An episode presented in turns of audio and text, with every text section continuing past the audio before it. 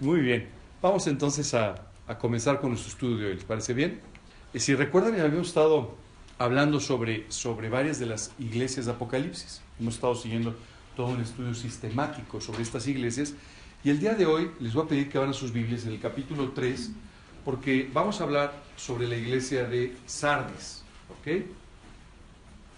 Si ustedes recuerdan, habíamos estado explicando un poquito que en, el, que los capítulos 2 y 3 del libro de Apocalipsis básicamente están dedicados a los mensajes a siete iglesias. Estos mensajes tienen tres objetivos que tenemos que entender muy bien. El primero, lógicamente, el mensaje de la iglesia de Sardis era para la iglesia de Sardis. ¿no? Suena bastante lógico. ¿ok? Eh, estas iglesias que estaban básicamente todas localizadas en lo que hoy en día para nosotros es Turquía, eran iglesias que se habían formado como consecuencia de la dispersión, es decir, personas que habían salido huyendo de la persecución en Israel y entonces se habían ido asentando en diferentes ciudades de Asia Menor, especialmente Turquía. Mensaje primario para esa iglesia. Mensaje secundario dice, en cada uno de los mensajes de las cartas, siempre la Biblia termina diciendo, el que tenga oídos para oír, oiga lo que el Espíritu dice a las iglesias. Eso quiere decir que cualquiera de nosotros que tenga oídos para oír puede aprender de estos mensajes a las iglesias. Así es que tú y yo podemos aprender en forma personal de estos mensajes, pero también podemos aprender como iglesia de ciertas situaciones que cada una de estas iglesias estaban pasando. ¿De acuerdo? Entonces, en muchos casos tú y yo nos podemos identificar como iglesia, pero a veces también en lo personal. Y hay una eh, tercera, un tercer objetivo en estas cartas y es hablarnos un poco sobre la historia de la iglesia. Es decir, cuando tú hablamos de la historia de la iglesia, básicamente es un periodo comprendido por dos mil años. Después de la muerte de Cristo y después de la transición de la predicación del Evangelio del pueblo de Israel hacia la iglesia, hacia los creyentes, y hasta que simplemente pues tú y yo nos vayamos, ¿verdad? Hasta que Jesús regrese. Este periodo comprendido como la iglesia, ajá, está básicamente descrito en periodos históricos en estas siete iglesias. Así es que vamos a empezar a hablar hoy de la iglesia de Sardis. ¿Les parece bien?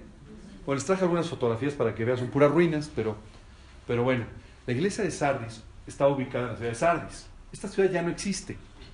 Hay un pueblo muy cerca, pero la ciudad en sí misma ya no existe. La ciudad fue destruida. Y déjame contarte un poco de la historia de la ciudad, porque tiene mucho que ver con lo que vamos a estudiar. Esta ciudad si ustedes la ven, se ve como en las, montañas, ¿verdad? Bueno, eh, la verdad es que no encontré una foto mejor, pero si ustedes vieran, si pudieran pararse por aquí, verían hacia abajo una pared de casi 500 metros. Esta ciudad estaba sentada en un lugar que la hacía sentir muy tranquila y muy, muy cómoda, porque decía, es una ciudad amurallada, y la única parte donde no hay muralla, pues hay, hay un precipicio de 500 metros. Así es que prácticamente no hay forma de que la ciudad pueda ser conquistada. Era una ciudad que tenía tanta seguridad que se convirtió en un lugar económicamente muy próspero. La gente invertía en ese lugar. ¿Por qué? Bueno, pues porque parecía que era una ciudad inconquistada. Pero curiosamente fue conquistada tres veces. ¿Sabes por qué? Porque la ciudad era muy negligente en cuanto a su seguridad. Ellos confiaban en el precipicio de 500 metros. ¿Sabes qué es increíble? Por ese precipicio fueron conquistados. ¿No? Así es que eh, esta ciudad eventualmente fue, simplemente desapareció. Pero la iglesia de Sardis tiene varias características interesantes que vamos a ir viendo en este mensaje. Comienza diciendo, escribe al ángel de la iglesia en Sardis, el que tiene los siete espíritus de Dios y las siete estrellas, dice esto, yo conozco tus obras, que tienes nombre de que vives y estás muerto. Si ustedes recuerdan, en cada una de las cartas, Jesús se identifica de una determinada manera que tiene que ver con el mensaje a la iglesia. Aquí le está diciendo el que tiene los siete espíritus de Dios. Si recuerdan, habíamos hablado de estos siete espíritus o estas siete manifestaciones del Espíritu Santo descritas en el libro de Isaías. Y dice, y el que tiene las siete estrellas, refiriéndose a estas siete iglesias, dice esto, yo conozco tus obras ¿Sabes? Lo primero que me llama la atención de esta y de otras descripciones es que Dios te conoce. ¿Tú sabes de dónde viene la palabra persona? en griego? Máscara. Los seres humanos todos los días, no solamente las señoras con el maquillaje, los señores también, aunque sea sin maquillaje, todos los días cuando salimos a la vida nos ponemos de alguna manera una máscara. Todos queremos que nos vean de una determinada manera. Queremos ser percibidos, aceptados de una determinada forma, ¿verdad? Y esto nos hace a veces no ser exactamente como somos, sino como pensamos que la gente espera que seamos, ¿no? Hay gente que de repente tú la ves, cuando alguien la ve, ¡oh, qué barbaridad! ¡Wow! No parece el mismo, ¿verdad?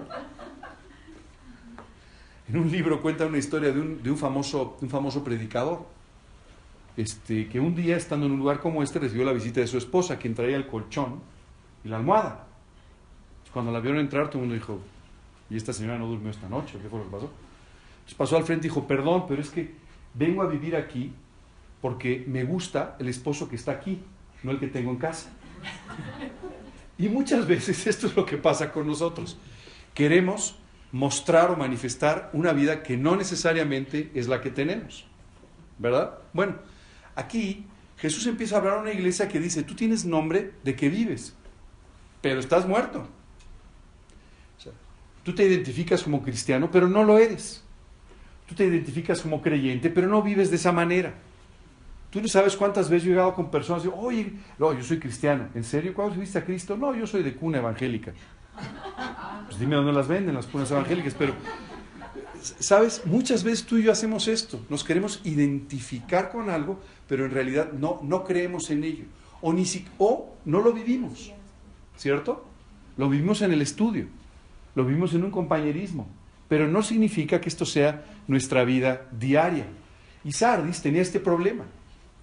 Jesús le está diciendo, es que yo te conozco, no importa cuánto finjas con los demás, no importa qué apariencia de piedad quieras dar, no importa que tú quieras identificarte o no con quien quieras o con como sea, yo te conozco.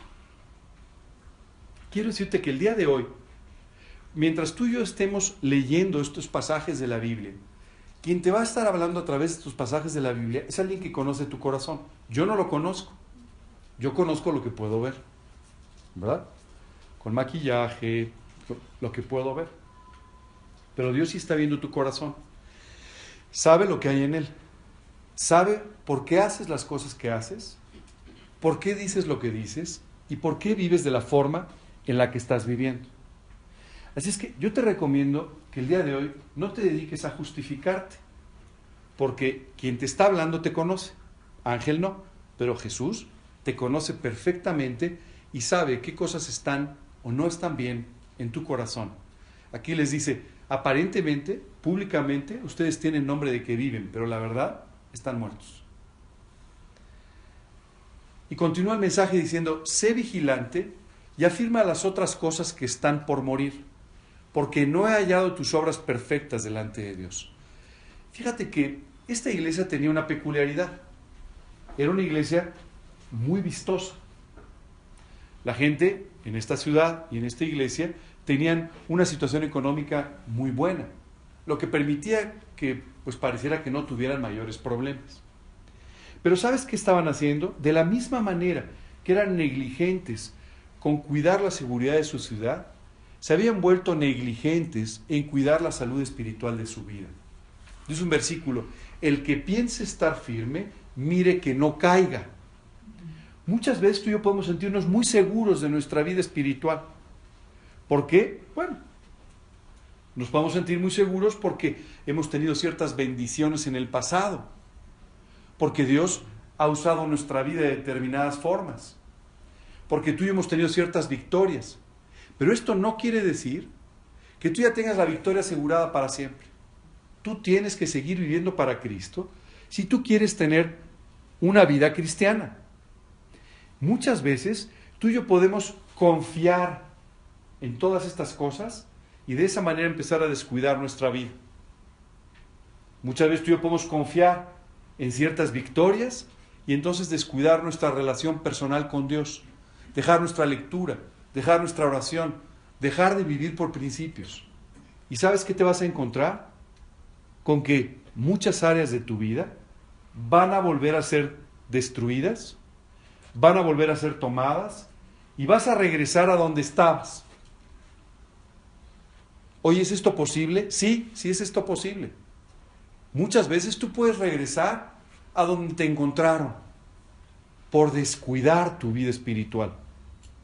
¿Sabes? A veces nos pareciera como una exigencia de parte de Dios. Oye, ¿por qué tengo que estar leyendo la Biblia? Oye, ¿por qué tengo que estar orando? Oye, ¿por qué me dice la Biblia que tengo que congregarme? Oye, ¿por qué tengo que tener compañerismo con creyentes? No, no, no, no. No es un capricho de parte de Dios. Es una forma de que tú no descuides tu vida espiritual. Porque si tú descuidas tu vida espiritual, tarde o temprano, tu vida en todos los sentidos se va a ver afectada. Créeme, hoy tú y yo no podemos separar nuestra vida espiritual del resto de nuestra vida. Y si tu vida espiritual se ve afectada, toda tu vida se va a ver afectada de la misma manera. Así es que tenemos que tener cuidado. Estos hombres eh, eh, descansaban en que tenían ese, e, ese, talud, ese precipicio que cuidaba de ellos. Y muchas veces tú y yo podemos cuidar de esta manera. Yo he visto muchas personas que no viven para Cristo, pero por algún motivo extraño confían en que todo va a salir bien porque son cristianos.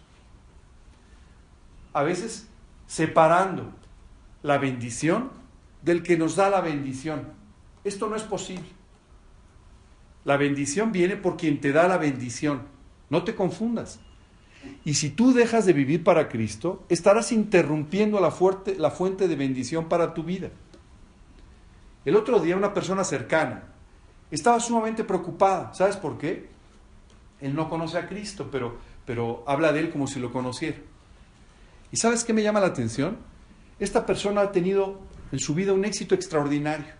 Te diría incluso un éxito internacional, extraordinario en su profesión, en sus cosas, una persona muy exitosa. ¿Sabes qué es increíble? Hoy no queda nada de todo eso, prácticamente nada de todo eso. ¿Qué es lo que ha pasado? Sigue siendo el mismo hombre brillante. Esa es la realidad. Es un hombre brillante. Es un hombre con mucho carisma, es un hombre...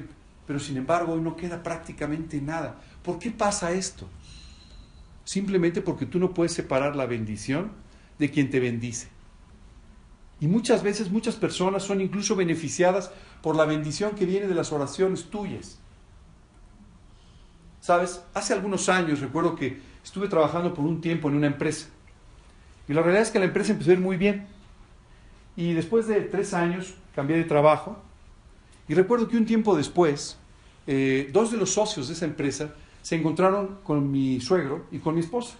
La verdad es que no tenían nada que ver, pero en un evento social se encontraron. En ese evento yo no pude ir. Y recuerdo que cuando se acercaron a saludar y todo, le decían a mi suegro, ay, es que no sabe cómo extrañamos a su yerno. No, no creas que porque era brillantísimo me van a dar un premio al mejor empresario del mundo. No, ¿sabes qué le dijeron? Cuando él estuvo, todas las cosas salían bien. Cuando él estaba, vivimos nuestro mejor momento. ¿Sabes por qué? Se llama bendición. Muchas veces la vida de muchas personas está siendo bendecida a través de tu vida si tú estás viviendo para Cristo. Y sabes, cuando las personas dejan de estar en el foco de la bendición, dejan de obtenerla. A veces incrédulos, a veces creyentes.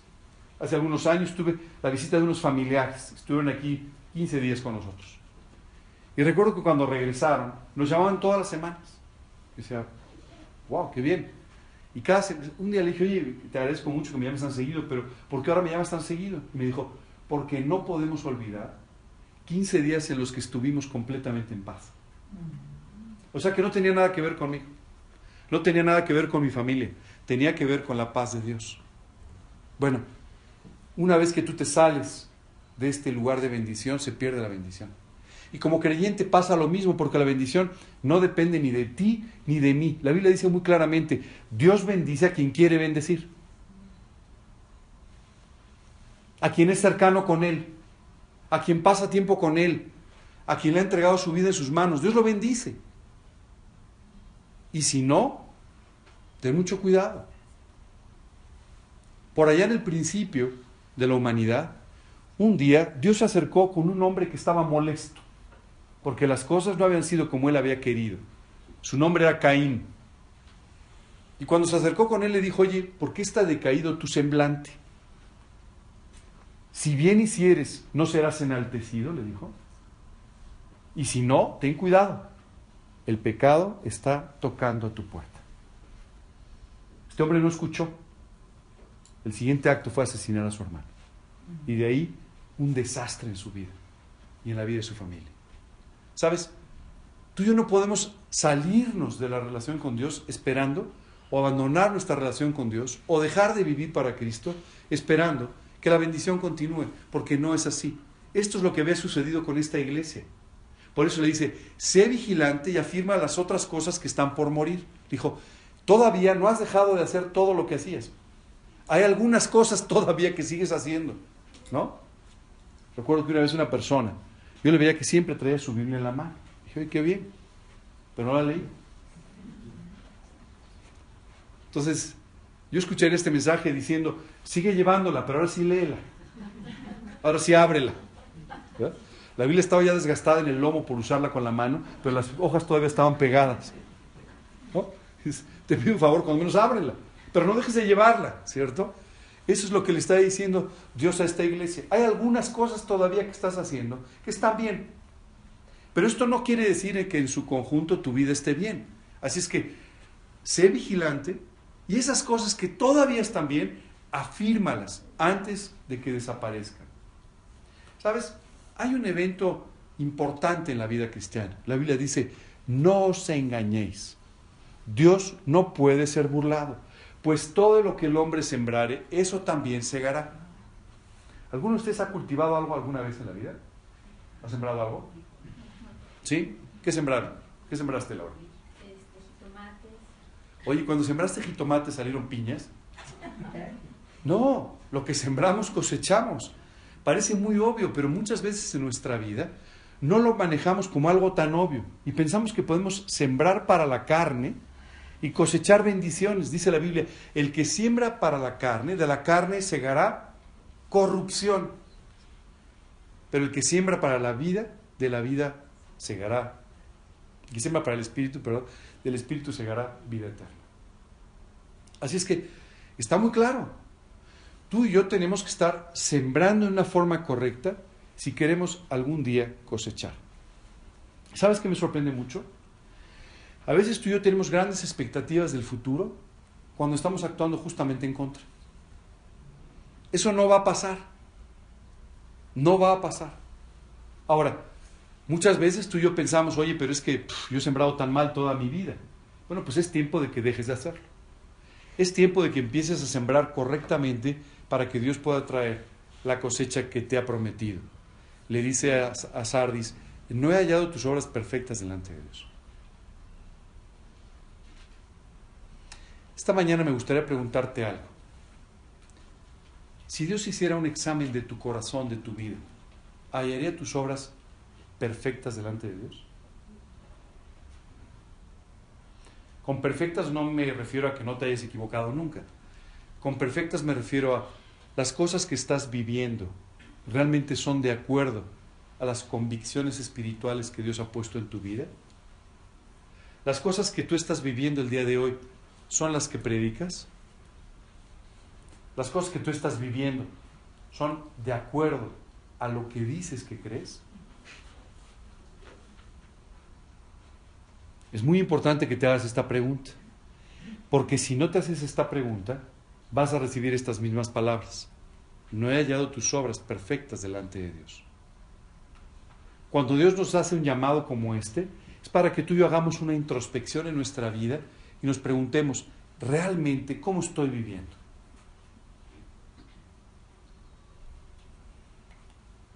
Continúa, acuérdate pues de lo que has recibido y oído y guardado y arrepiéntete. ¿Sabes? Me llama la atención todo lo que nos dice en esta parte. Dice, recuerda lo que has recibido.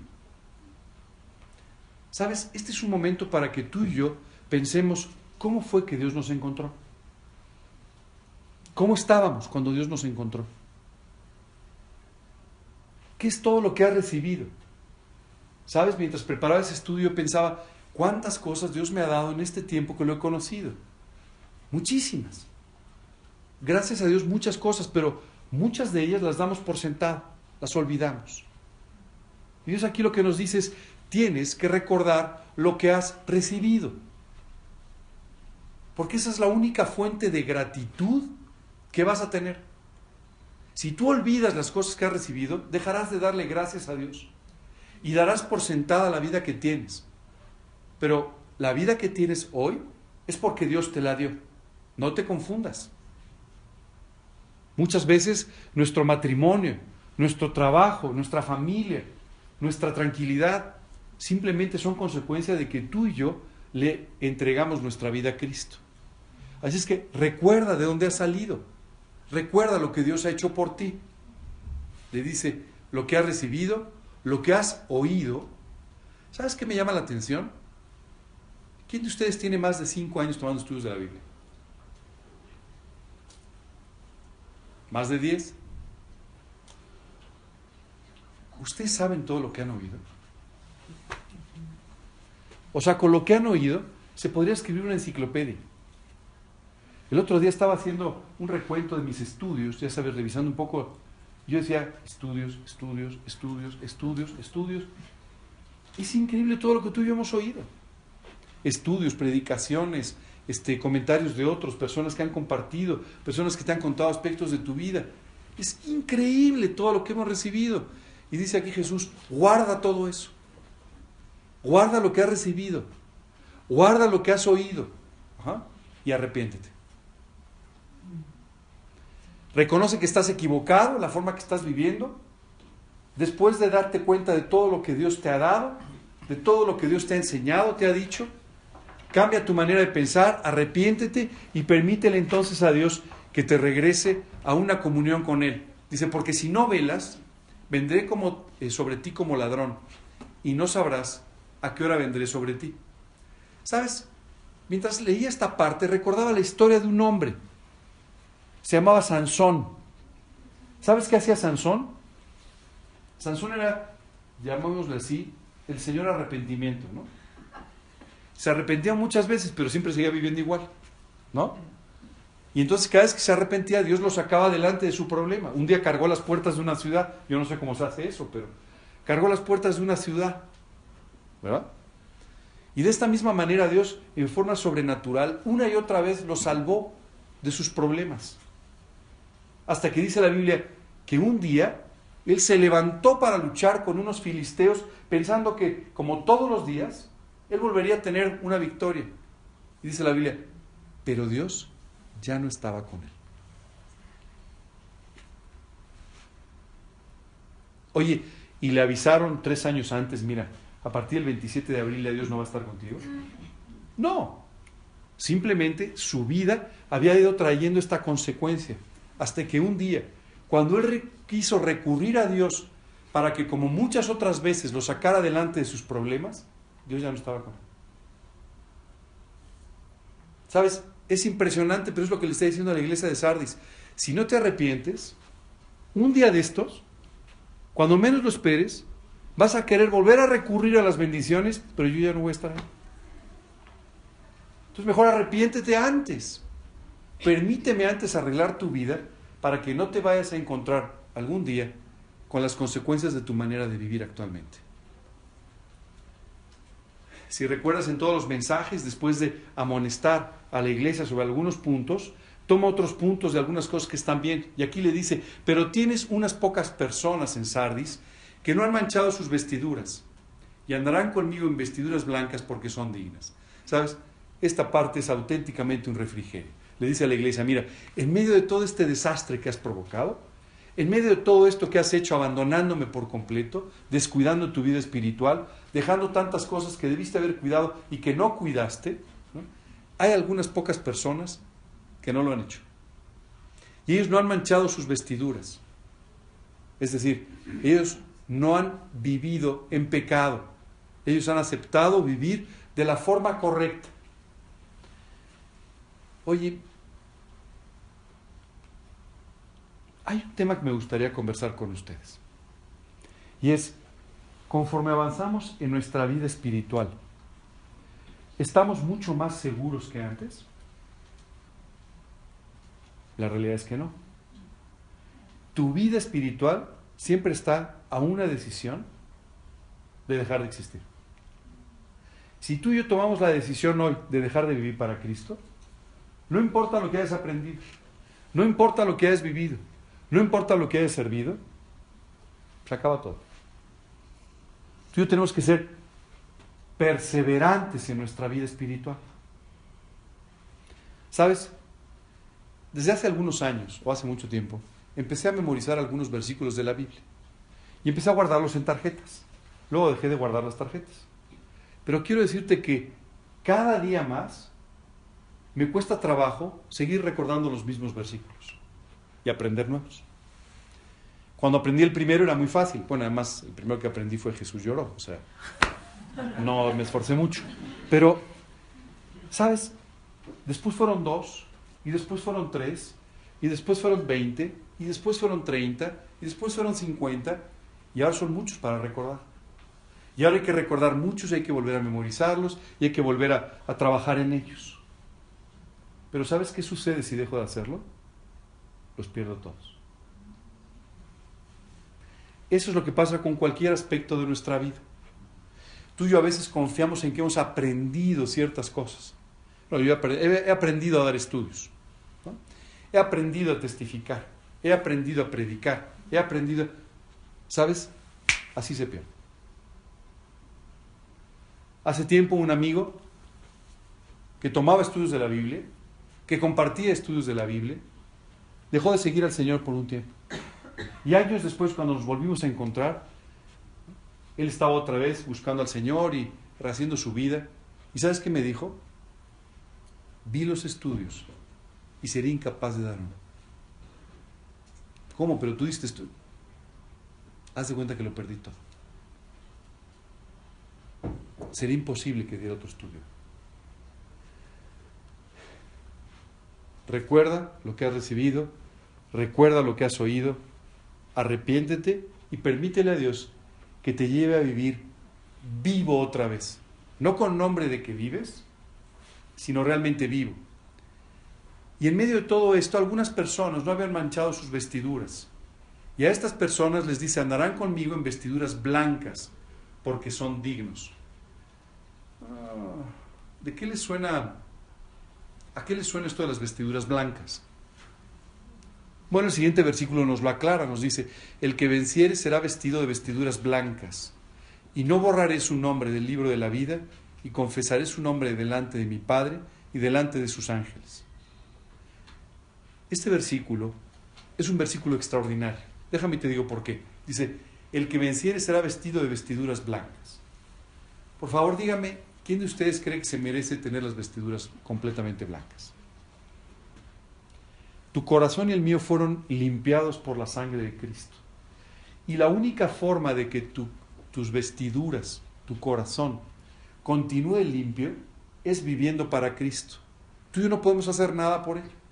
Aunque tú y yo nos esforcemos mucho delante de, nos esforcemos mucho todos los días, aunque tengamos una imagen delante de los demás, aunque queramos sostener una imagen extraordinaria delante de la iglesia, en realidad tus vestiduras solamente Dios sabe si están o no blancas. Cuando la Biblia habla de estas vestiduras blancas, hace referencia a un pasaje en el libro Apocalipsis en el que dice que todos nosotros seremos vestidos con vestiduras blancas en el cielo antes de las bodas del Cordero. Y llegaremos a esas bodas con vestiduras blancas. Oye, ¿y por qué son blancas? Porque Jesús pagó por tus pecados para que lo sean. Si el día de hoy tienes nombre de que vives pero estás muerto, yo te recomiendo que, eh, que vayas con Jesús, que le pidas que perdone tu vida y tus pecados y apropiando lo que hizo en la cruz, te vista con estas vestiduras blancas. Dice, al que venciere le voy a dar la oportunidad, la posibilidad de que esté con estas vestiduras blancas en el cielo. Si tú invitas a Cristo a tu corazón, Dios te da estas vestiduras blancas. Y continúa diciendo, y no borraré su nombre del libro de la vida. ¿Y este libro? La Biblia dice que algún día toda esta humanidad tendrá que pasar a un juicio. el juicio final. Un juicio en el cual cada ser humano va a ser juzgado por lo que ha dicho, hecho, pensado, por sus intenciones.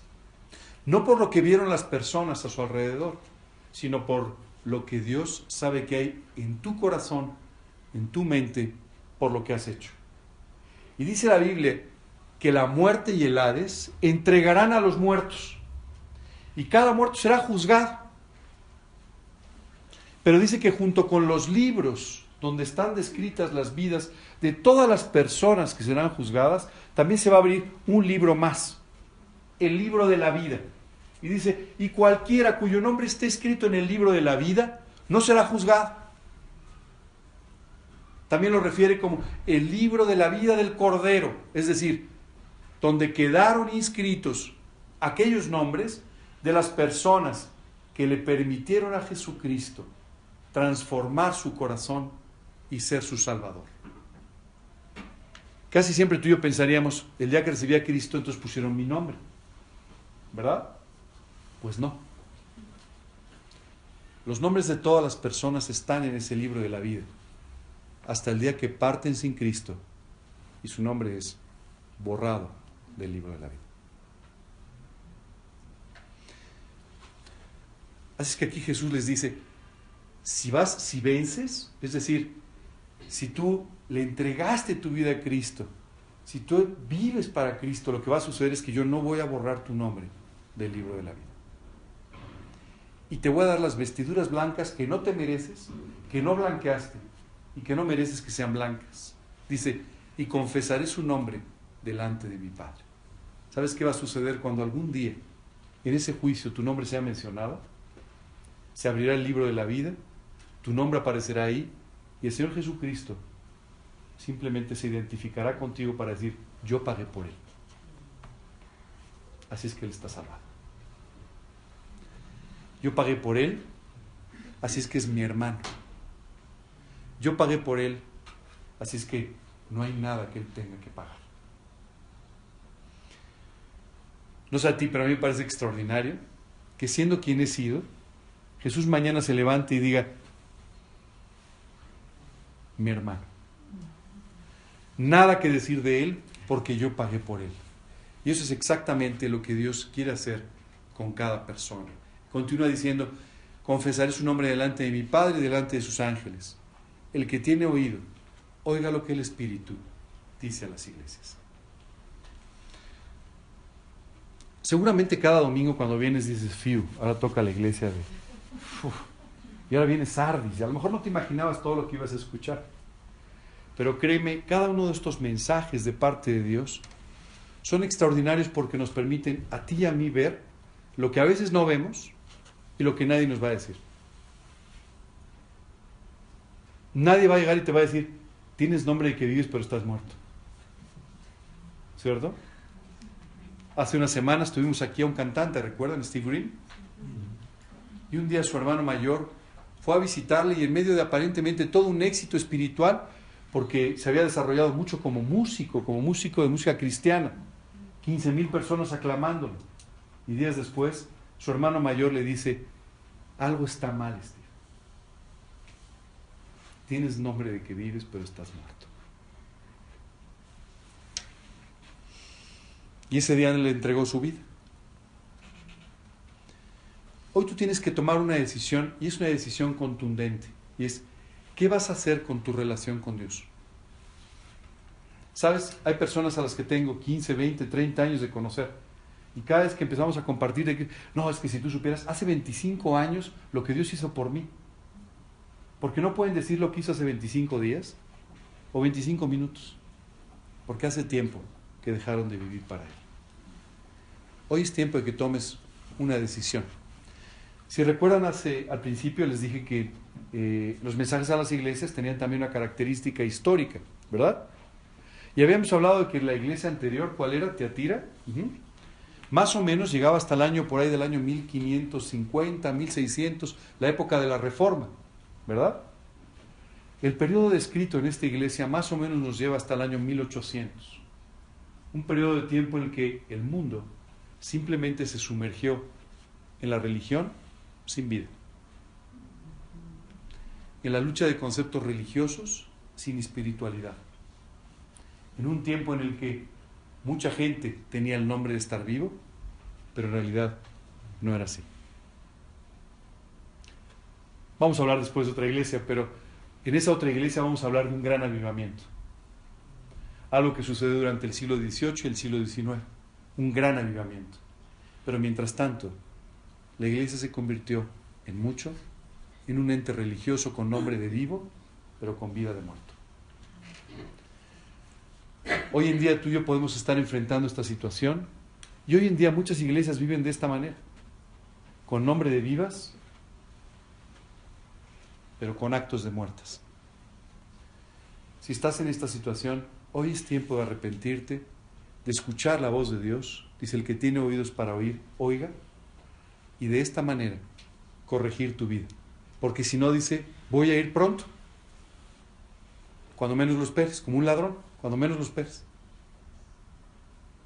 Y cuando te vuelvan a gritar, Sansón, filisteos a ti, y te levantes pensando que volverás a tener la bendición, que volverás a tener la fuerza, que volverás a tener la salida, escucharás unas palabras. Y Dios ya no estaba con él. Oye, ¿perdiste tu salvación? No, perdiste tu vida y la bendición. La salvación no la podemos perder, no depende de nosotros, gracias a Dios. Solo depende de Cristo. Pero tu vida y la bendición, esa sí la puedes perder por completo. Esta iglesia es una auténtica eh, llamada de atención sobre esto. Hay veces que tú y yo podemos vivir 20, 30, 40 años en esta vida y vivir como si no hubiéramos conocido a Cristo. Perdiendo nuestra vida, entretenidos en tantas cosas. No sé si te has dado cuenta, pero tenemos un mundo que nos entretiene todo el tiempo. Y si no se te ocurre algo, no te preocupes, te pueden entretener de una forma diferente. Siempre hay cosas en que entretenerte y a qué dedicarle tu tiempo y tu vida.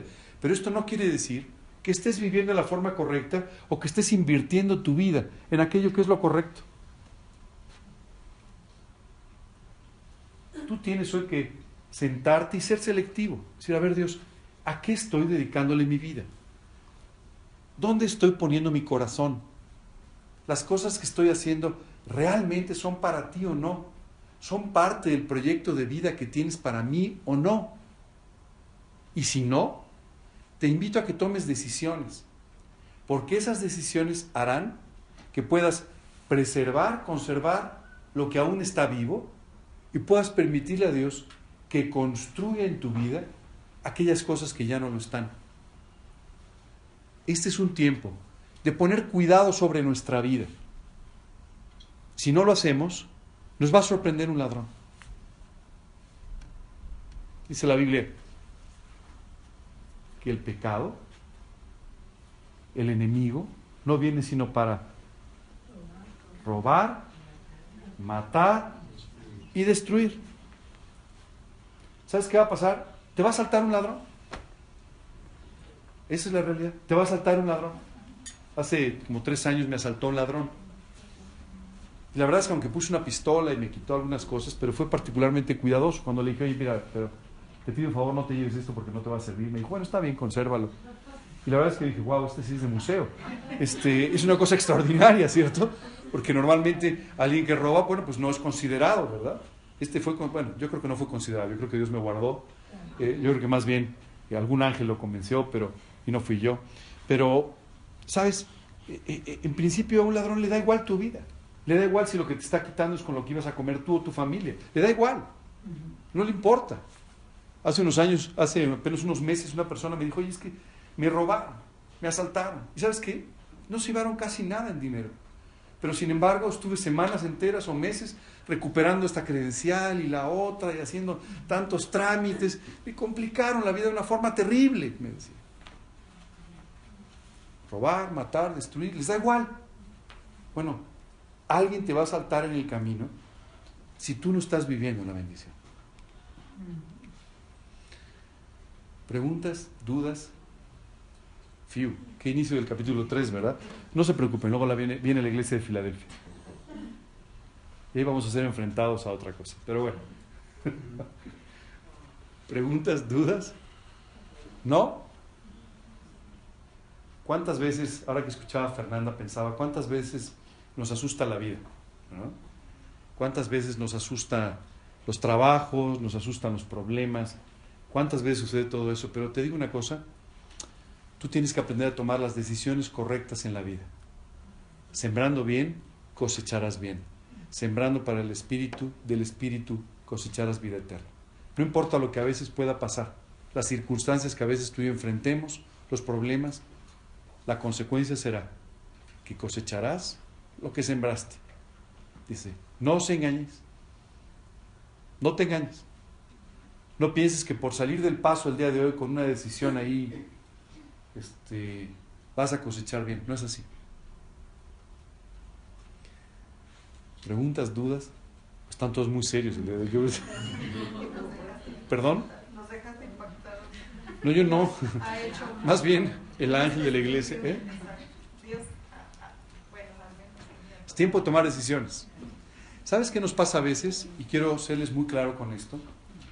La Biblia se describe a sí misma como un espejo, un espejo espiritual, que te permite verte. ¿No? Este, yo todas las mañanas cuando veo el espejo me doy cuenta que tengo más canas, que te, eh, no, no, no, no soy como me recuerdo, soy como me veo en las mañanas.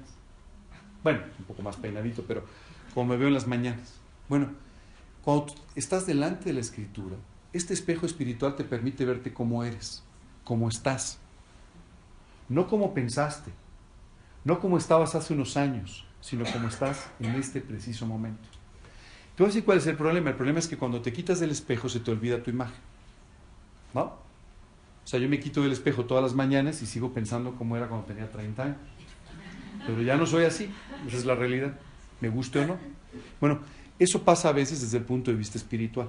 Entonces, si no tomamos las decisiones cuando somos enfrentados por Dios ante nuestra vida, regresamos a vivir igual.